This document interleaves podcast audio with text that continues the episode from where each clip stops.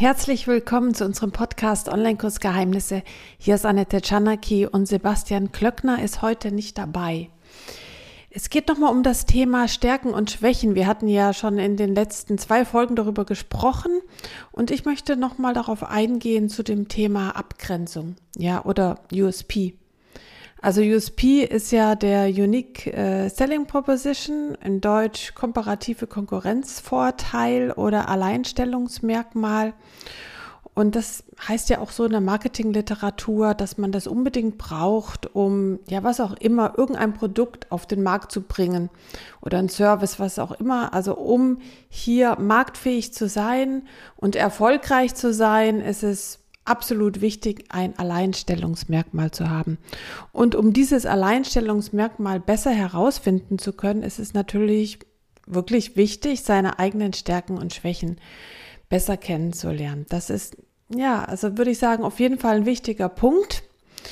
Und ähm, meistens weiß man ja auch selber nicht so ganz genau, was ist jetzt wirklich meine Stärke oder meine Schwäche, weil jeder betrachtet ja auch, sag ich mal, ähm, ja, Vorteile, die man hat, wieder aus einem anderen Blickwinkel.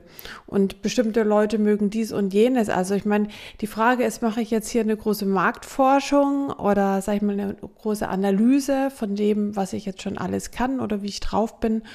Oder mache ich beispielsweise auch eine Umfrage, frage ich meine Kunden, meine Partner.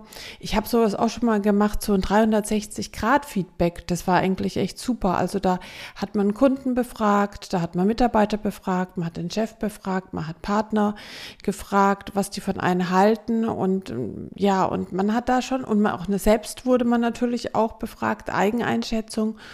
Und da kamen schon viel interessante Sachen raus. Also das führt einem definitiv auch weiterhin, um seine eigenen Stärken und Schwächen kennenzulernen.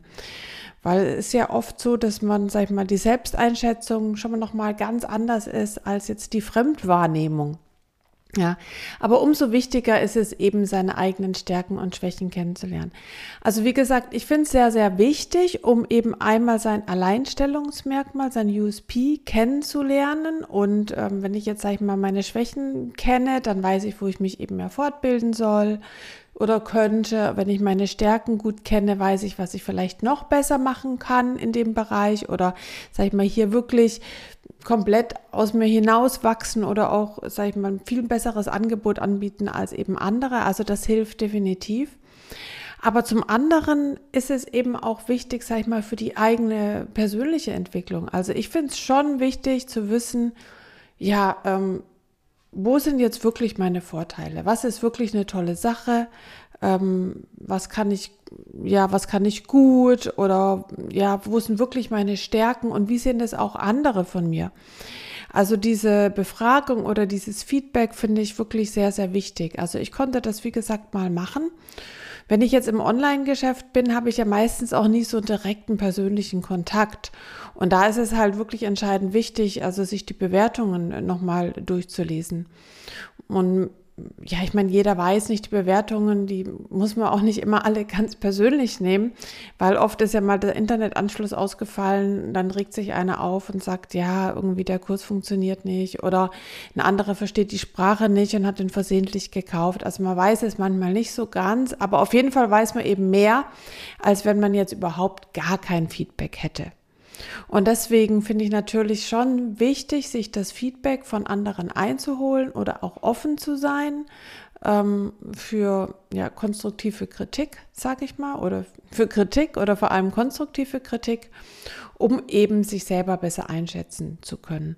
Und was mit Sicherheit auch wirklich gut ist, sich immer wieder mal Zeit zu nehmen und seine eigenen ja, Stärken und Schwächen auch aufzuschreiben, also seine Selbsteinschätzung nochmal zu präzisieren.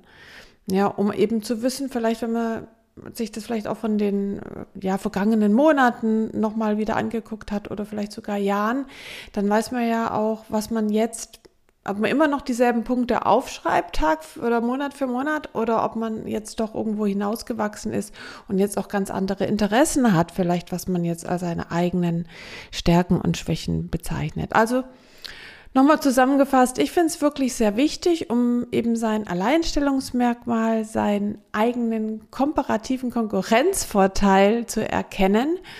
Und ja auch damit, sag ich mal, zu punkten. Ja, wenn ich weiß, was ich gut kann, kann ich das natürlich noch mal sehr viel besser herausstellen und auch ja einen Vergleich eben darstellen und sagen, bei mir lernt man hier wirklich praxisnahe ähm, Tipps zur Umsetzung oder ja, sag ich mal, im Yoga theoretische oder halt auch äh, spirituelle Anleitungen, die mir auch im Leadership helfen oder was auch immer. Also man kann eben dann sehr viel genauer oder präziser eben auch sein Angebot ähm, richten und eben für sich selbst ist es auch eine tolle Sache, ja, für seine eigene persönliche Weiterentwicklung, ähm, ja, einen Schritt weiter nach vorne zu gehen und nicht stehen zu bleiben. Daher ja, viel Spaß beim Aufschreiben eurer Stärken und Schwächen. Ich finde es super interessant und ähm, ja, ich freue mich, wenn ihr ein Feedback da lasst. Ihr könnt mich auch jederzeit erreichen, auch über Instagram, über yogaroots-ac